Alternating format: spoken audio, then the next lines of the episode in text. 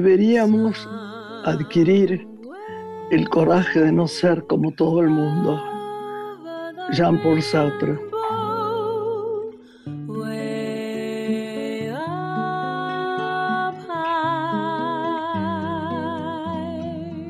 Hola. Buenas tardes. ¿Cómo estás vos? Un saludo a toda la audiencia de una mujer. Veras, enormes, enormes saludos. Por fin en casa tenemos que juntarnos uno de estos días a, a charlar de lo que vi, de lo que fue Mar del Plata, de, de todo, en fin. Pero hoy tenemos un programa muy especial, así que me parece, ¿qué te parece? ¿Hablas un poquito de Sartre? ¿Tenés ganas de eso? Me encanta él que lo hayas evocado porque fue un gran filósofo, además de escritor, ¿no? Y mucho más, también dramaturgo, novelista, fue un crítico eh, francés muy destacado, también tuvo un rol como activista político y como biógrafo. Enorme, y enorme. lo conoce como el mayor exponente del posmodernismo, del marxismo humanista y también del existencialismo. Y fue la pareja de una filósofa y autora que vos mucho querés y siempre nos traes, que es Simón de Beauvoir, que en algún programa seguramente la, Simona, ¿no? la vas a recordar. decía, la Simona, la Simona, mujer extraordinaria, cuyas novelas, mira que he leído tanto y tanto y tanto de la Simona, personaje maravilloso, cuyas enormes novelas, eh, no sé por qué leí tantas veces, o sí sé por qué, eh, Memorias de una joven formal. Pero mm. tiene una novela muy cortita eh, acerca de su madre, que seguramente vos leíste, que se llama Una muerte muy dulce. Sí. Y me conmovió de una manera especial, especial. Así que bueno, nada, qué lindo que podamos introducir a nuestro invitado de hoy después de una música. ¿Qué te parece? Lo vamos a presentar con música, la música de su espectáculo que hoy vamos a explorar. Pausa musical y presentamos el programa y a nuestro invitado. Ahora volvemos.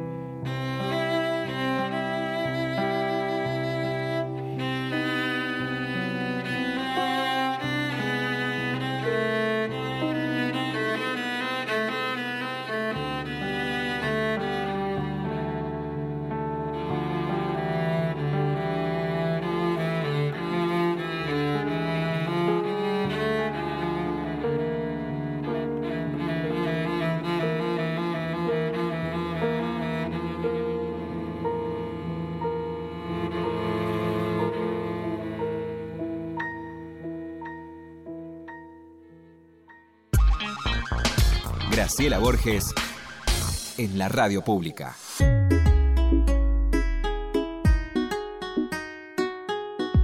Lore, qué divina visita, ¿no? Viste que los, primeros flashes de, de, la vida de alguien en uno, a veces, a veces no, comienzan por lo que se ve, por por lo que se ve, ¿no? Y la primera vez que vi esta persona, actor maravilloso, porque además, mm, raro porque anoche pensaba que además era fascinante, es raro, fascinante. era su máscara, ¿no? Había en él una cosa tan, tan fuerte, tan... Es gracioso porque lo que voy a decir es, no está bien, pero no importa. Uno no dudaría nunca viéndolo que es un gran actor. Como si tuviera que ver la cara con el talento. Pero sí, sí, en él era una cosa estremecedora, ¿no? Entonces, yo después, este, cuando vos lo presentes, yo le voy a preguntar algo porque me, me, resultó fascinante un reportaje que hizo donde hablaba algo que yo sostengo siempre y que vos sabés que es el actor piensa con el cuerpo. Y nada, te dejo, Lore, ahí está. Lo recibimos hoy con el tema Impulso de Claudio Peña, el músico que lo acompaña en la obra que él está protagonizando y dirigiendo en el Centro Cultural de la Cooperación, una obra de la que hoy vamos a hablar y que tuve el gusto de ver el pasado fin de semana. Por eso recibirlo es celebrar el teatro en su máxima expresión. Es uno de los creadores más reconocidos de la escena argentina, actor, director teatral, dramaturgo y también docente. Él dirige el Teatro Estudio El Cuervo, donde dicta clases de actuación. Ha brillado como actor, como director y dramaturgo en obras cumbres de nuestro teatro. Y su presente es este unipersonal Habitación Macbeth, que protagoniza, como decíamos, y también dirige una adaptación que ha hecho de la tragedia de Shakespeare, en la que honra a este autor y conmueve al, al espectador y se presenta los viernes y los sábados en el Centro Cultural de la Cooperación. Además, él ha publicado un libro que es El Piedrazo en el Espejo, Teatro de la Fuerza Ausente, así lo tituló, donde hace un recorrido por su técnica de formación teatral y sobre obras, además de su autoría. Le damos la bienvenida en Radio Nacional a Pompeyo Audibert. Gracias por acompañarnos esta tarde, muy bienvenido y agradecidas de que estés con nosotras. Gracias Hola, a amigo. Hola. Hola, corazón. Hola. Qué alegría verte. Vos sabés que acá anoche, ¿sabes? Leí, ya, te, ya estoy interrumpera, pero no, estoy tan emocionada que estés que anoche leí, bueno, de vos he visto teatro sin que vos supieras que estaba, lo cual no tiene ninguna importancia, porque lo importante era lo que gocé viéndote, ¿no? Y el otro día hablaba también con los que están organizando el, el Festival Shakespeareano, ¿no? Y, y, hablaba mucho de vos, decía que oh, íbamos a tenerte. Entonces era muy rico todo, pero leí una cosa que decía, me impresionó, nuestra función de actores es algo más que representar un personaje, ¿no? Quien representa a todos los personajes en esta adaptación de la tragedia shakespeariana, la habitación de Macbeth, y me impresionó porque decías también algo que yo creo mucho. Venía con ganas de hacer un trabajo de esta naturaleza donde el cuerpo del actor tuviera que resolver todo. Ay, cómo me gustaría que hablaras de eso, Pompeyo. Sí, esto es un, impulso eh, que yo siempre tengo, todos mis trabajos tienen que ver con la composición, con el cuerpo con, la voz, que también es el cuerpo, aunque en, una escala más sutil. Eh, y la pandemia me llevó a este trabajo que era un viejo anhelo que me acompañó durante toda mi vida, tal vez eh, nacido en aquellas épocas del paracultural, donde hacía monólogos, y mi cuerpo y los cuerpos de nuestros jóvenes cuerpos subían al escenario y resolvían ahí como impulsos poéticos que, eran también históricos y que, eran, que anidaban en nosotros y que los resolvíamos ahí en unas escenas de emergencia que hacíamos en esos escenarios.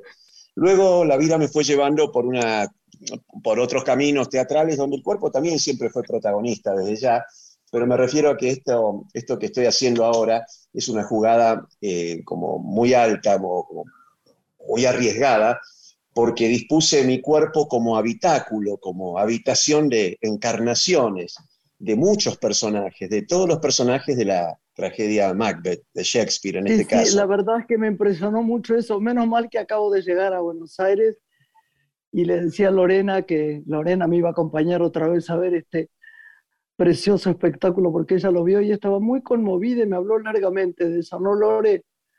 Yo quería contar una pequeña anécdota que viví cuando lo fui a ver a, Pompeyo que me retrotrajo a mi adolescencia cuando vi muy conmovida el Kafka que hizo Lorenzo Quinteros, la metamorfosis de Kafka. Y le hablé toda mi vida a mi hija de ese espectáculo, sin saber, cuando lo fui a ver a Pompeyo, invitada por pensar que iba a ser un trabajo tan poderoso como aquel de Quinteros en cuanto al trabajo físico, sin saber que en el programa de mano, Pompeyo Audibert le dedicaba un texto a Lorenzo Quinteros.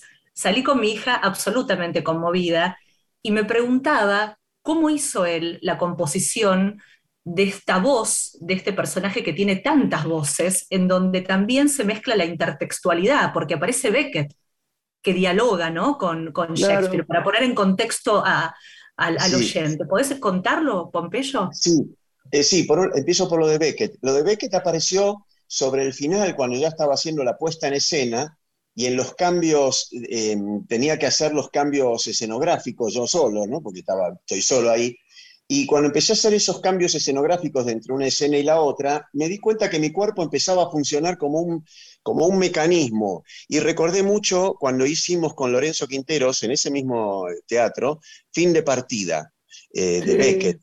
Y yo hacía, yo hacía el personaje de Klopp, que, es esa especie de servidor que tiene Ham, eh, que también esa obra es una especie de homenaje a Ray Lear que hace Beckett. Bueno, entonces empecé a sentir que yo era Klopp, el que hacía los, los cambios de escena, y me di cuenta que debía inscribirlo ahí, que, sí, que debía afirmar esa identidad beckettiana, porque también de algún modo el teatro, es, esta función eh, de, habitación Macbeth, yo creo que la, la, lleva adelante ese personaje, que el último remitente es ese último habitante del teatro que ese, ese personaje beckettiano en un teatro post-histórico, ¿no? Viste que Beckett tiene esos paisajes arrasados donde los personajes ya no saben quiénes son, el mundo se ha derrumbado. muy, muy impresionante, muy, muy difícil, pero fíjate qué curioso, que la gente que no sabe teatro, digo, en fin, para que se entienda, que sabe poco, que va a ver y que sabe menos de Beckett, de Shakespeare, sin embargo entra por ahí hay una oscuridad en la cual la gente entra. Es curioso que la gente descubra cómo es el hecho. A mí me sorprende las cosas que dice la gente después de un espectáculo así. Sí, es cierto, tal cual. Es muy, hay una conmoción también en la oscuridad. Y ve que es una especie de faro de tinieblas, ¿viste? Hace, hace pensar también en nuestra condición más arrasada, pero siempre con un toque de humor que, que te reactiva, que te vitaliza. Esta, obra, yo la, eh, contestando también a lo que me preguntabas sobre las voces y, y todos los cuerpos que van apareciendo en mi cuerpo, la ensayé em, en la pandemia en Mar del Sur, en mi casita de Mar del Sur, cuando me tuve que recluir allí por, eh, durante todo ese año del 2019. Y una vez que la memoricé, salía a, largas caminatas por la playa y por el campo y la iba al aire, en ese ambiente salvaje, ya era invierno, me permitía como largar la voz y largar el cuerpo, nadie me veía porque es un lugar muy solitario. Entonces eh, fue naciendo todo en esas condiciones, que, lo cual es la mejor manera de entrar en el cuerpo, otros cuerpos, otras voces y, y todo ese texto maravilloso, en el cual sí hay una intertextualidad también Em, con, poetas que a mí me interesan y que cuando hacía la adaptación me fueron brotando naturalmente. Fue todo un proceso muy mágico también el de la adaptación. Yo sentía como, la, como si estuviera asistido en ese trance por fuerzas sobrenaturales, como si tuviera la, ah, veña, de alguien, ¿no? Eso, eso me pareció siempre eh, muy hermoso de, de este proceso, como si hubiera estado apoyado por, por algo, por alguien o por, entidades, ¿viste? Nunca me había pasado y esta vez me pasó. No, pero sin embargo, cada vez que uno te ve, cuando yo dije fascinante, no es para quedar bien, Pompeyo, para nada, es porque hay algo fuera de contexto en vos como actor, hay algo como, como realmente mágico, muy, muy fuerte, muy, muy presente, pero al mismo tiempo como creando una distancia genial para que se adquiera una magia que, es difícil comprender, pero que uno siente. Eso es muy, muy bueno.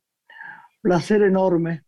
Sí, a mí me gusta, está bueno esto que decís, porque yo siempre siento que, cuando actúo, de algún modo señalo que estoy actuando, aunque lo hago con total pasión y entrega, pero también hay, un, hay algo que dejo también como claro en el fenómeno de la actuación y es de que es un artificio, un artificio poético, metafísico, hermoso, que alude también a la reencarnación, a, tantas cuestiones de nuestra identidad más profunda, más sagrada.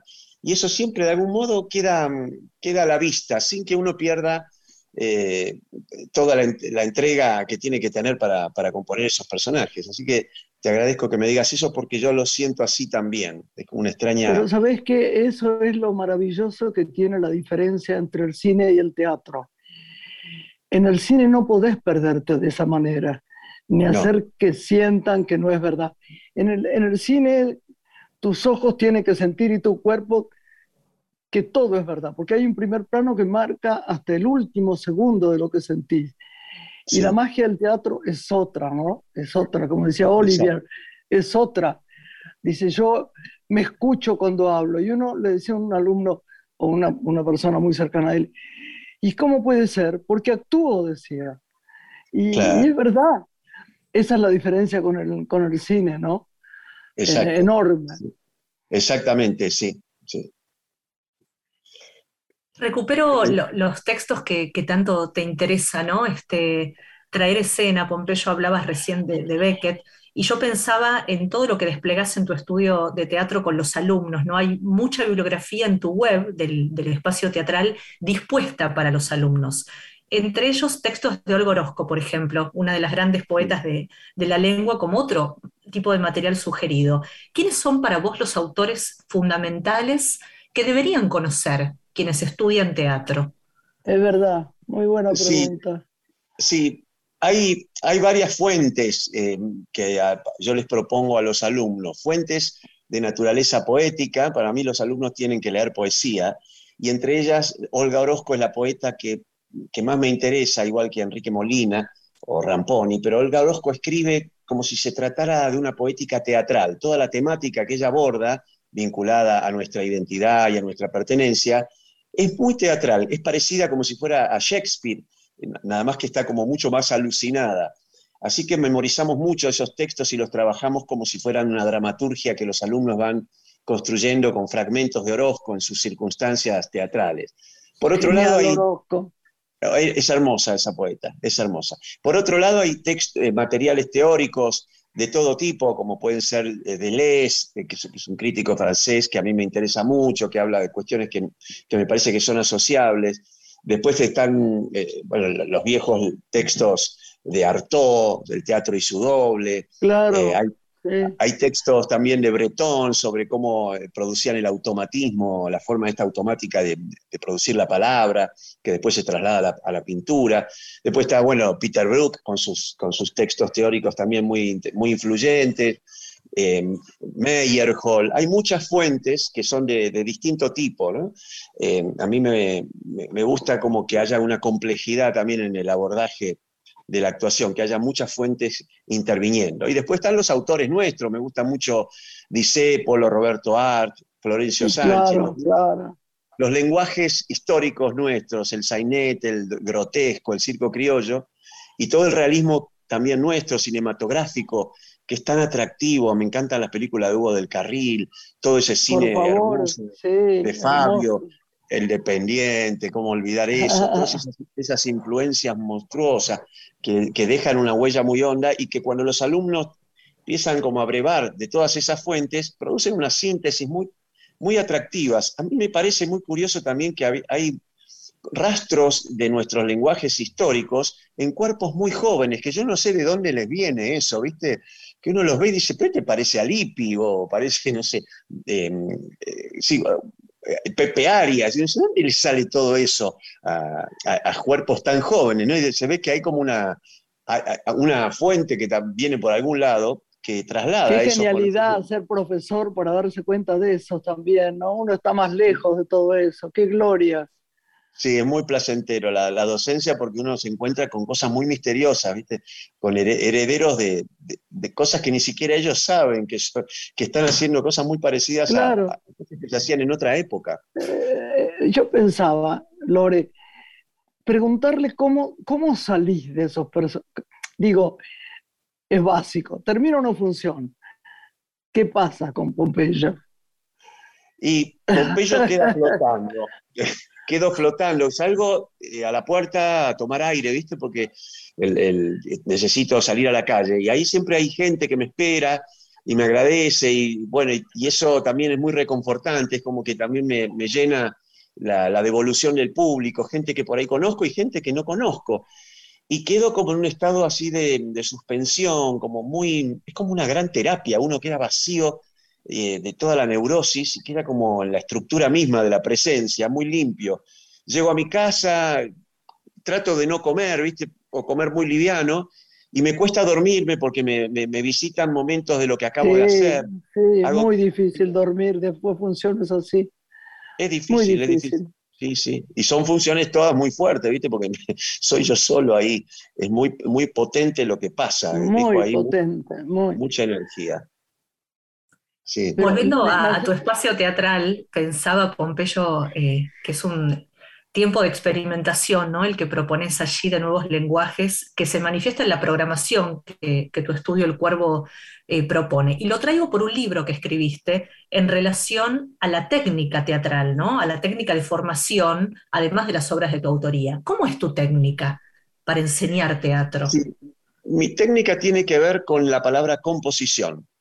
Eh, los cuerpos de los actores tienen que componer, eh, crear como unas nuevas formas, digamos, dar forma, como si fuera un personaje, ¿no? como si se tratara de la comedia del arte, ¿viste? En el sentido de que hay formas muy definidas en las físicas compositivas, y todos los despliegues de esos cuerpos también tienen que tener velocidades más lentas o más rápidas, ser discontinuos.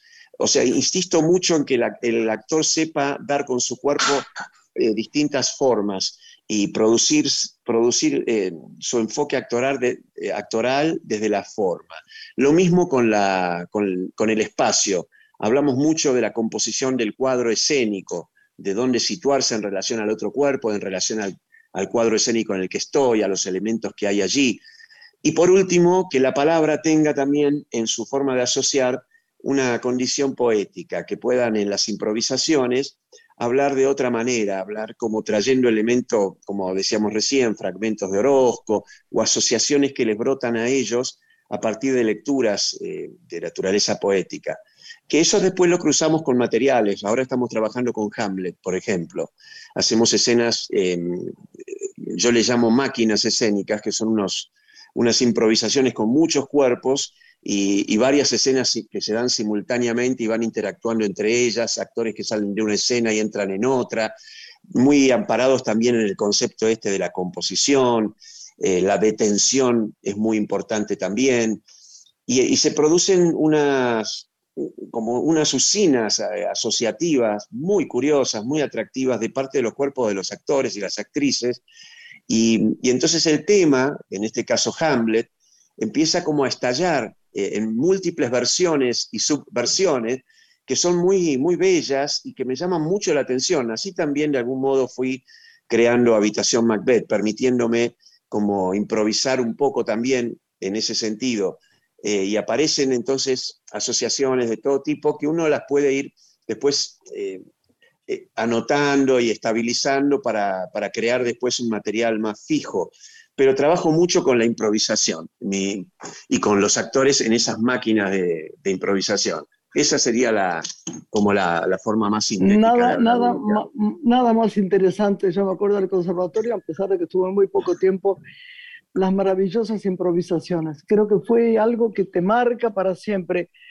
Y me, me, vos sabés que Patricio Orozco, que es el presidente del Festival Shakespeareano, me ah, llamó para grabar unos poemas, por eso digo lo que vos decís, eh, dentro de lo que va a ser Shakespeare, que no sé cuál es, eh, no es Romeo y Julieta, me quisiera acordar qué es. Bueno, no importa. Eh, metemos a Alfonsín Storni, ¿no? Y hay una cosa tan poderosa en, en, esos poemas, con lo que viene después, que me quiero acordar qué es, que es una vergüenza que no me acuerde, es este Cleopatra, bueno, no sé es fantástico, ¿no? Eh, eh, eh, qué bueno que tengas tan presente la poesía, ¿no? Orozco o lo que fuera, ¿no? Sí, es sí, fundamental, es fundamental, es fundamental. sí, totalmente. Porque tu madre, ¿cuánto tiene que ver tu madre, Pompeyo, eh, que fue una gran poeta, ¿no? En, todo lo que vos te apropiaste de, este género. Bueno, mi madre, mi madre era poeta, eh, tengo una, hermana de mi madre también que era poeta, y todo el tiempo venían a mi casa cuando yo era chico poetas eh, jóvenes a consultarla. Mi madre, que era una suerte de musa inspiradora también, y una consejera poética. Y me acuerdo mucho de esas lecturas que le hacían a mi mamá en la mesa de mi casa, eh, estos jóvenes poetas y las cosas que ella le decía, y a mí me, me inspiraba tanto.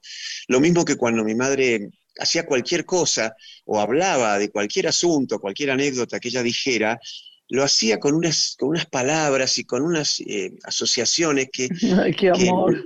que, me daba, claro, creaba, escucharla hablar a mi mamá y a, sus hermanas, por ejemplo, a mí me transportaba por la forma en que ah. usaban el lenguaje. Además eran, son, eran santiagueñas, con lo cual también la, forma de hablar eh, tenía todo ese corte y ese tono tan hermoso, tan castellano, tan bien hablado. Así que fue muy influyente para mí, igual que mi, padre y mi abuelo, que eran artistas plásticos, grabadores. Y, esos grabados que estaban colgados en mi casa y que ahora están colgados en la mía, también siempre me inspiraron mucho. Eh, fue, recibí mucho de ellos, por suerte.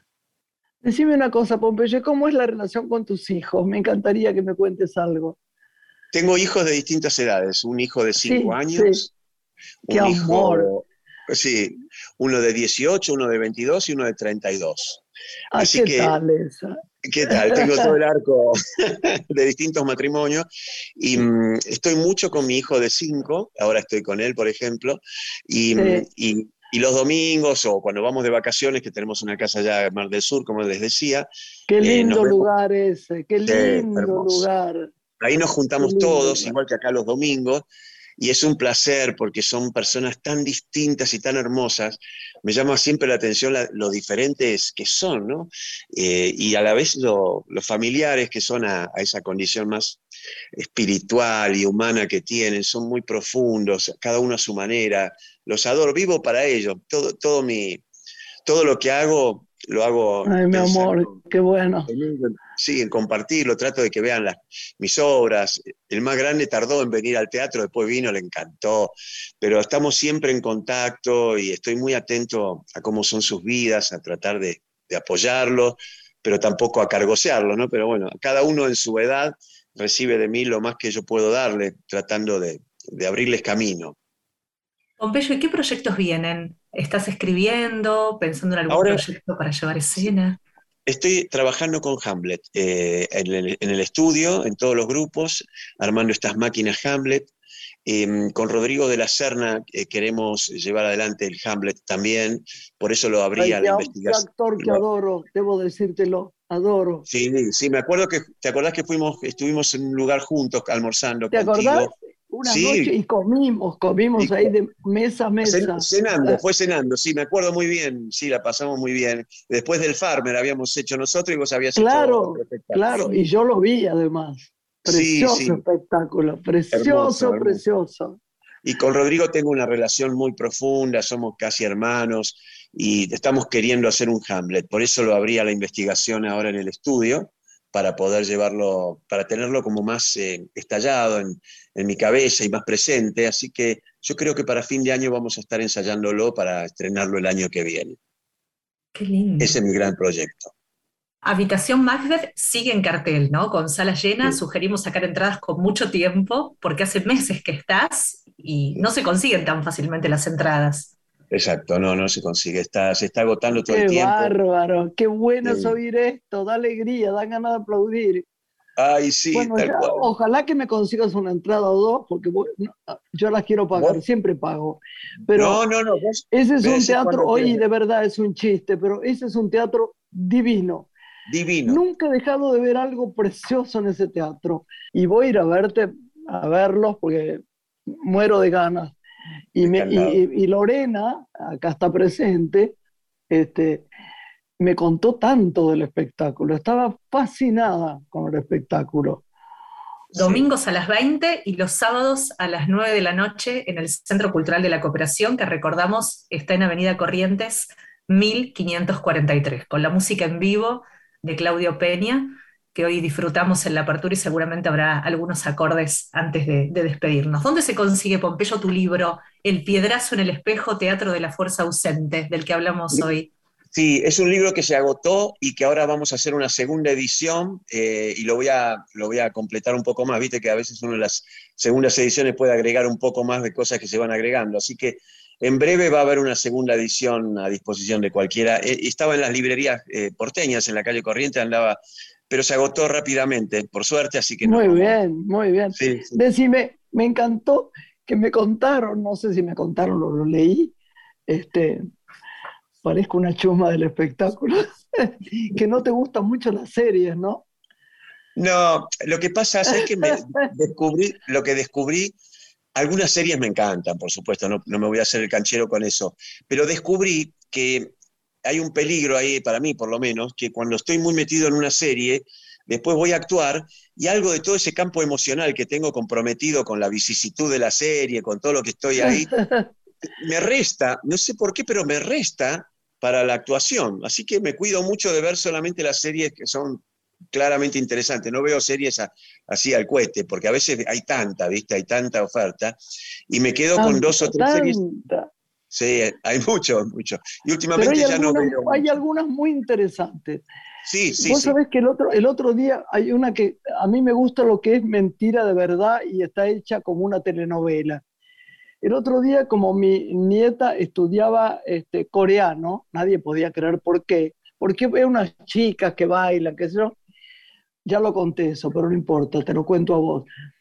Vi una serie coreana, al principio se, llama En el aire. Dije, debe ser un bodrio horroroso.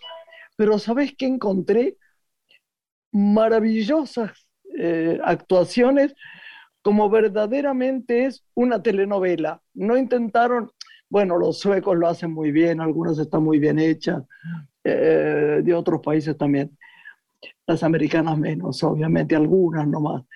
Pero esta es especial, de ropa, de, de, timing, de, de caras, de, muy, muy rara, vela, si podés en algún momento que no va a tener que ver con tus personajes. No, no, no. Y lo, que tienen de lindo las series es que como duran muchos capítulos, vos te internás ahí. En una película no, no te podés internar tanto con lo que es un personaje, con la no, no. En una serie te metés y te metés y te metés y no termina. Eso es, es fascinante, esa posibilidad. Eh, así que sí, he visto series maravillosas y me, atrapan, pero trato de cuidarme para no, para no perder esa energía. No, haciendo teatro yo cine me parece que no, no lo haría. Claro. No estoy de acuerdo con vos. Viste, tenés que cuidar algo de la emoción, tiene que estar dedicada solo a eso. Sí, el campo emocional. ¿Y ves teatro, Pompeyo? Poco teatro veo porque estoy muy atareado. Eh, últimamente le debo visitas a varios amigos. Fui a ver la de Osmar Núñez, la de Ricardo, que hizo el monólogo ese, muy hermoso. Sí. Es un actor que a mí me gusta mucho, pero... Sí, claro, mucho. Sí, sí, Hace rato que no, que no estoy yendo al teatro. Es, una, es un déficit que tengo. Tengo que, tengo que mover un poco para esos costados, porque no, no tengo tiempo realmente. Vos sabés que nos tenemos que ir, pero nada me gustó más, y a Lorena le pasará lo mismo, que estar con vos un ratito acá. Qué lindo. Se me fue el refrío, se me fue el dolor de garganta. Te quiero. Sos enorme, subyugante, y esa máscara que tenés. Esa máscara tuya es una cosa extraordinaria. Ay, extraordinaria. claro, ¿sabes por qué? Porque ser distinto en los huesos, en la cara, es, una, es un regalo de Dios o del Dios en que vos creas, ¿sabes? Es diferente la cosa. Así que, bueno, gracias por tu talento, por tu máscara. estamos felices, ¿no, Lore? Despidiendo. Gracias, Pompeyo. Ha sido un honor recibirte y conversar contigo. Gracias a ustedes, chicas. Las espero por el teatro lo antes posible. no lo dudes, ahí vamos. Firme como rulo de estatua. Un beso. Bien. Un no, beso enorme. Gracias. Cariño, gracias. Chao. Hacemos una breve pausa musical y regresamos Dale. con nuestra próxima invitada. Bien.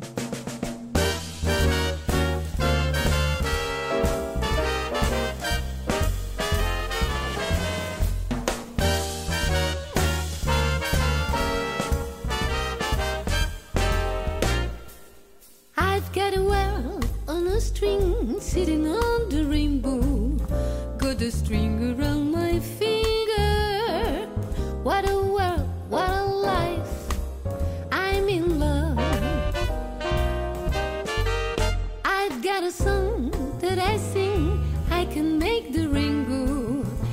anytime I move my finger.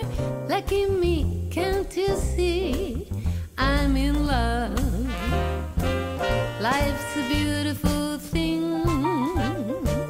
As long as I've got the string, be a silly so and so if I should ever let you go.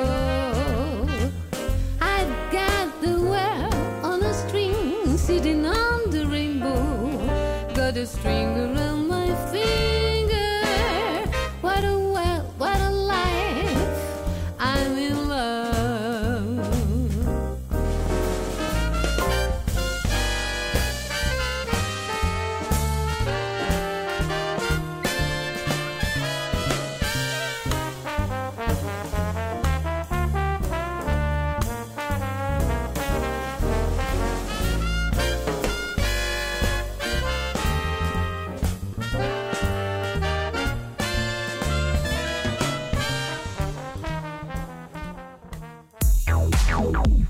Graciela Borges es una mujer. Estás escuchando Una mujer con Graciela Borges.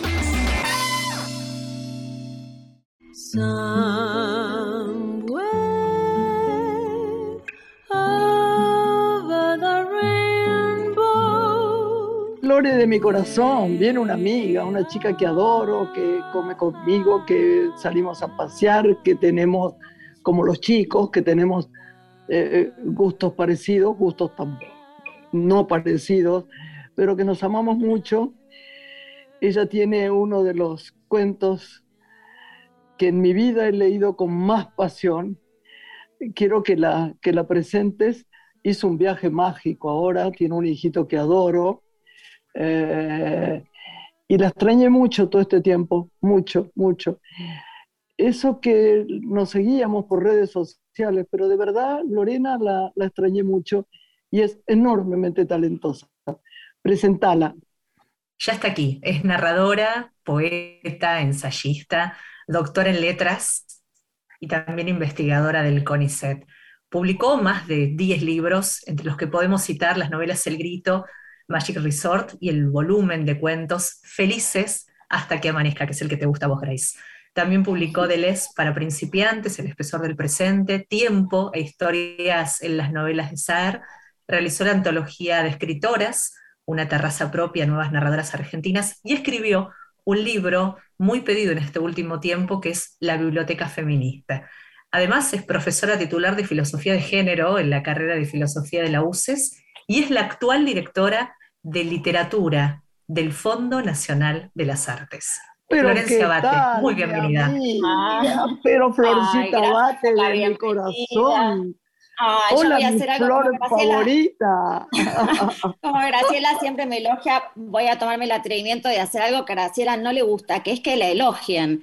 Sus productores pueden dar fe de que a ella no, No, le no, gusta. no, no, no, está pero yo quiero decir, no, no, pero yo quiero decir que a veces se dice como un lugar común eso de la humildad de los verdaderos grandes, pero no es un lugar común, eso existe y Graciela es una viva prueba de eso, porque Graciela, bueno, para mí ella es, es más que una actriz, es una, es una verdadera artista, una persona de una sensibilidad enorme, capaz de apreciar todas las artes y de una generosidad con la gente joven, este, con sus amistades, una persona realmente extremadamente atenta a los demás. Florcita, ha pasado tu momento de hablar sobre Borges.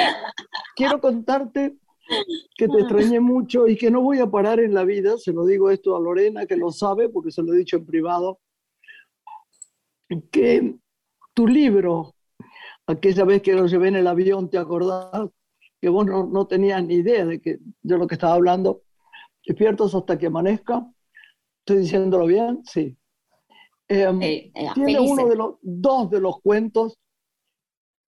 Uno, un cuento que me debería, debería yo pensar quién lo puede hacer en cine. porque es una de las cosas más maravillosas que yo he leído, más maravillosas.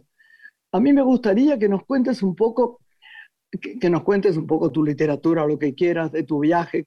No quiero eh, usar más mi tiempo y quiero que eh, Lore te pregunte, pero quiero contarte que no voy a parar hasta que alguna directora, director, no sé por qué lo veo en femenino, filme est- este primer cuento tuyo. Co- Contalo brevemente, brevemente, el que yo amo. Bueno, hay dos que te gustan mucho de ese libro. Uno que se llama La sensibilidad de nuestra adolescencia, ¿no? Sí. Es el reencuentro de dos amigas de la adolescencia cuando ya son, tienen más de 30. Este, y yo creo que, bueno, Graciela justamente, como dije, como es una persona eh, tan sabia para cultivar la amistad, tan, tan amiga realmente, creo que por eso le gusta ese cuento, porque es un cuento que intenta transmitir también la intensidad de las amistades entre mujeres, ¿no? que son muy peculiares y que en la adolescencia son a veces como cuasi matrimonios platónicos, ¿no? Porque esas amigas que van a todos lados juntas, ¿no? Y, cómo también esa gente después la reencontramos y por más que las vidas hayan tomado caminos distintos, la conocemos tan íntimamente y hay una unión tan fuerte que no importan esas diferencias, ¿no? Eh, y el cuento tiene que ver con eso, ¿no? Es eh, un un reencuentro entre, entre dos mujeres este, en, en una situación muy, muy dramática de la vida de una, ¿no? Este, y bueno, y el otro cuento es un, es un cuento mm, que Maldito la Calla. En Cabo Polonio, sí, y es un cuento de una separación, ¿no? Eh, ellos vuelven, la pareja esta vuelve a un lugar donde estuvieron cuando recién comenzaban, con todo el, furor del inicio de los romances, este, y vuelven cuando ya, cuando ya no queda nada, ¿no? Cuando ya uno intenta seguir, pero este, se van resquebrajando las cosas y es un cuento un poco melancólico, este, pero creo que, que todo el mundo ha vivido alguna vez esa experiencia, ¿no? Yo Este, cuento con un cuento, eh, eh, El ahogado más hermoso del mundo, de García Márquez, y Niño Bien, de Scott Fitzgerald, son mis cuentos más favoritos. Así te lo digo con todo el corazón, porque además hay bellos cuentos, pero que te emocionen en el alma y, y eso no sea un golpe bajo, hay muy pocos, mi amor. Así que bendigo Mm. tu manera de escribir, de verdad. No solo porque te quiera, sino porque es verdad. Quiero además que Lorena lo, lo lea. No leíste todavía el libro, ¿no, Lore? Ese no, ese de Flor no. De hecho, bueno, a- ese te lo voy a regalar. Dale, me entusiasma mucho conocer acerca de este viaje del que regresó hace muy poco por California, que es Sí, donde, señor. bueno, allá en la Universidad de Berkeley ella lo podrá contar mejor, eh, Julio Cortázar, ¿no? La Universidad de California dio clases de literatura en su momento que fueron reunidas en un libro que se llamó Clases de Literatura, porque ella ahí se fue a inspirar en la búsqueda, en la investigación de personajes, ¿no? De, de su nueva novela. Hay mucho para charlar del viaje y del libro que viene. Totalmente. Bueno, tuve mucha suerte porque en medio de la pandemia, en la desesperación, creo que nos provocó a casi todos el hecho de estar eh, encerrados. Y bueno, como decía Graciela, ¿no? Yo a ella también la extrañé infinitamente, esto de no poder ir a tomar una copa con la gente que uno quiere, en fin, todo lo duro que fue, ¿no? A lo que nos, a lo que nos sometió el, COVID. Eh, apliqué una beca Fulbright, como, era como ese momento como un gesto de desesperación, un manotazo de ahogado, ¿no? Quiero irme a algún lado por un tiempo, ¿no? Eh, y bueno, y después me salió esa beca Fulbright para ir efectivamente a, a Berkeley.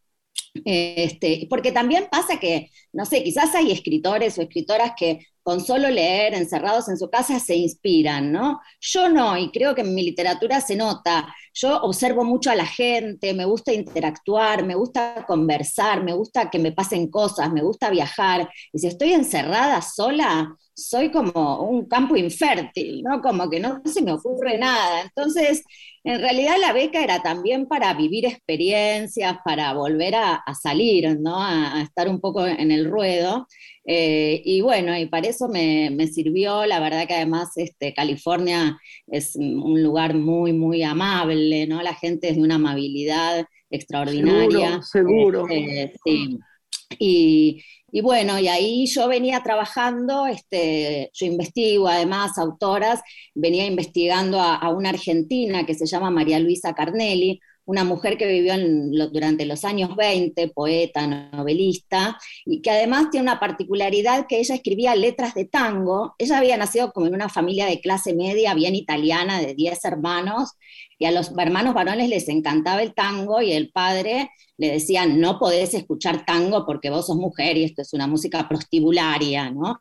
Todos los prejuicios que se tenía en esa época con, con el tango. Y bueno, ella igual, bueno, tuvo un hijo con un tipo, se, se- se- se separó, se fue con el hijo desde La Plata a Buenos Aires y se puso en pareja con Enrique González Tuñón, que era un periodista que estaba en el ambiente de- del Maravilloso tango, ¿no? Hermano, personaje. hermano del poeta.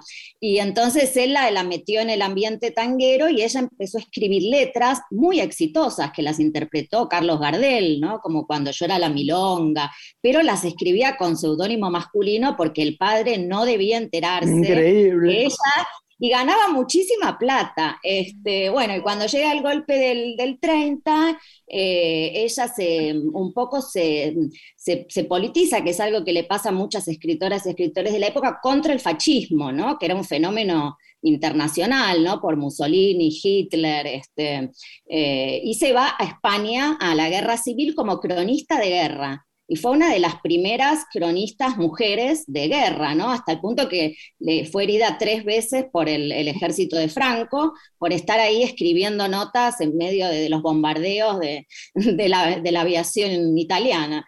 Este, entonces, bueno, yo me fasciné con este personaje y a partir de ella me fasciné con varias otras escritoras que también en ese contexto se fueron a España como a, solidarizarse contra el fascismo, ¿no? Y una de ellas es una que a Graciela le va a gustar, que es eh, Nancy Cunard. Nancy Claro. Cunard era la heredera de eh, una empresa británica, la principal empresa británica de cruceros, eran los transatlánticos que iban de Londres a New York, la línea Cunard, y ella era millonaria, ¿no? Eh, y era como una especie de mujer muy excéntrica, así con el corte de pelo a la garzón, bien en los años 20, medio andrógina, eh, como eh, mecenas este, y, patrona de, las artes y subvencionaba un montón de poetas y era amante de un montón de poetas, de Ezra Pound, de Luis Aragón, de Tristan Tzara, toda la vanguardia de esa época europea.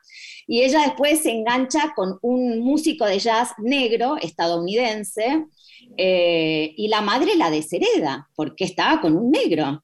Y entonces ella ahí se politiza y se da cuenta, vive en carne propia el racismo y también empieza como a luchar contra el racismo, contra el fascismo, a tal punto que el tipo la deja porque dice, ay, pero yo no me quiero dedicar a la política, dice él, ¿no? Él era un músico de jazz. Este, y ella se va a España también. Y bueno, sobre estos personajes y estas mujeres estoy escribiendo una novela que transcurre en dos tiempos. Uno es el tiempo de la Guerra Civil Española y otro es el tiempo presente de la pandemia en la que hay un- una especie de alter ego mío, un personaje que va investigando, ¿no? Eh, así que bueno, eso es- esa es la novela que, que estoy terminando ahora y que empecé Ay, allá. qué bueno que nos digas esto, me encanta. Lore, En paralelo, Flor, está todo tu trabajo, que es, bueno, muy reciente, en el Fondo Nacional de las Artes como directora de literatura, ¿no? Y me preguntaba en ese sentido cómo colaborás con los escritores desde ese rol y qué materiales estás recibiendo que permitan ilustrar cuál es la búsqueda y los temas que convocan esta nueva generación de escritores. Ajá. Bueno, a mí me emocionó mucho que me convocaran, la verdad, para integrar el directorio del Fondo Nacional de las Artes, porque bueno, es una institución a, a la que le tengo mucho cariño. Creo que todos los artistas absolutamente, todos de Argentina. ¿no? Sí, de, de todas las ramas de las artes, a todo el mundo alguna vez el fondo lo ayudó, le permitió pagar la edición de un libro, le permitió pagar el montaje de una obra de teatro, le permitió escribir un guion, en fin. Eh, la verdad es que, mm, es una, linda institución que además se financia de una manera muy linda también, ¿no? Porque eh, esto le cuento a la gente que quizá no sabe, eh, el dinero del Fondo Nacional de las Artes se recauda de lo que se llama el dominio público pagante, que es, digamos, los derechos de autor de una obra, cualquiera sea, literaria, dramaturgia, lo que sea, visual también, tienen 70 años. Una vez pasados esos 70 años, los de la muerte de, de artista, los familiares ya no cobran más, sino que el Estado recauda Claro. derechos. Y esos fondos eh, son lo que va al fondo de las artes. Entonces a mí me parece que hasta metafóricamente es muy lindo porque es como si los artistas muertos de alguna manera les eh, legaran algo, ¿no? Los Claro, impulsaran, claro. le ayudaran a las nuevas generaciones de, de artistas a través de este dinero que llega por sus derechos de, de autor, ¿no? Pasados los 70 años. Así que bueno, es muy, es muy lindo. eh, una de las, de las intenciones ahora del, del fondo también es eh, tener una impronta más federal, ¿no? Porque como sabemos, a veces en Buenos Aires la, gente sabe que existe el fondo, cómo presentarse, esto, el otro, pero por ahí en Santiago del Estero no lo saben. Entonces, bueno, llegar como a todas partes eh, y realmente en la literatura en todas las provincias tenemos eh, mucho talento, ¿no? Yo creo que es una de las grandes cosas de, de, nuestro país, que hay realmente mucha autogestión, mucha iniciativa artística, mucha creatividad, ¿no? Eh, mucha, mucha. Vas, vas, por la provincia y una chiquita viene o un chiquito y te trae sus poemas y no podés creer el talento que tienen. ¿Viste? Esta es la realidad. Tal cual. Yo siento eso y bueno, y después otra de las cosas lindas, bueno, sabrán, Victorio Campos fue, fue miembro del directorio del fondo y la que era su, su, casa en la capital federal, que es una casa muy preciosa, diseñada por un arquitecto excelente, Alejandro Bustillo, ahí en la Absolutamente. calle Esa es la sede actual del fondo, que estaba un poco abandonada, y la idea es también como volver a darle vida a ese espacio, eh, traer artistas. Ahora, por ejemplo, hay una muestra que se llama Mujer y Memoria, por marzo, que era el Día de la Mujer, y también el aniversario del, de, de, la dictadura del, del 24 de marzo, eh, con una obra de un artista de cada, de cada provincia, homenajeando a las abuelas de Plaza de Mayo y a, y a la temática esta de, de, la mujer y la memoria. ¿no? Lindísimo. Bueno, vos sabés que se nos hace corto el reportaje. Tenemos que tenerte otro día conversando del viaje, del camino entre San Francisco y Los Ángeles, ah. de Sausalito, Ay, sí. de Berkeley, que yo fui y me enamoré. Pero bueno, no tenemos mucho más tiempo, Lore. Nos tenemos que ir y nos encontramos en la Feria del Libro con Flor Abate. Dale. Dale, pero vení también, yo tengo una mesa ahí con nuestro amigo. Por supuesto, y vamos, a, y vamos a brindar porque ahí nos conocimos. Unamuno. Ah, con Unamuno, qué bueno, bueno, los voy a ir a bueno, ver. pero así venís también y me ayudás. Sí, sí, sí, sí, con Graciela nos conocimos en una feria del libro, así que como no voy a ir a, a brindar y por ahora, nuestro Y ahora estamos, somos íntimas y nos queremos mucho. Te queremos. Eh, gracias, Flor. Te amo, gracias por todo. Por favor, que nadie deje de leer a Flor Abate, por favor. Bueno, Lore, te mando un nos beso. Nos vemos la semana que viene. Adiós. Lindo fin de semana para todos. Adiós, mi amor. Una mujer se ha perdido. Conocer el delirio y el polvo. Se ha perdido esta bella locura, su breve cintura debajo de mí. Se ha perdido mi forma de amar. Se ha perdido mi huella en su mar.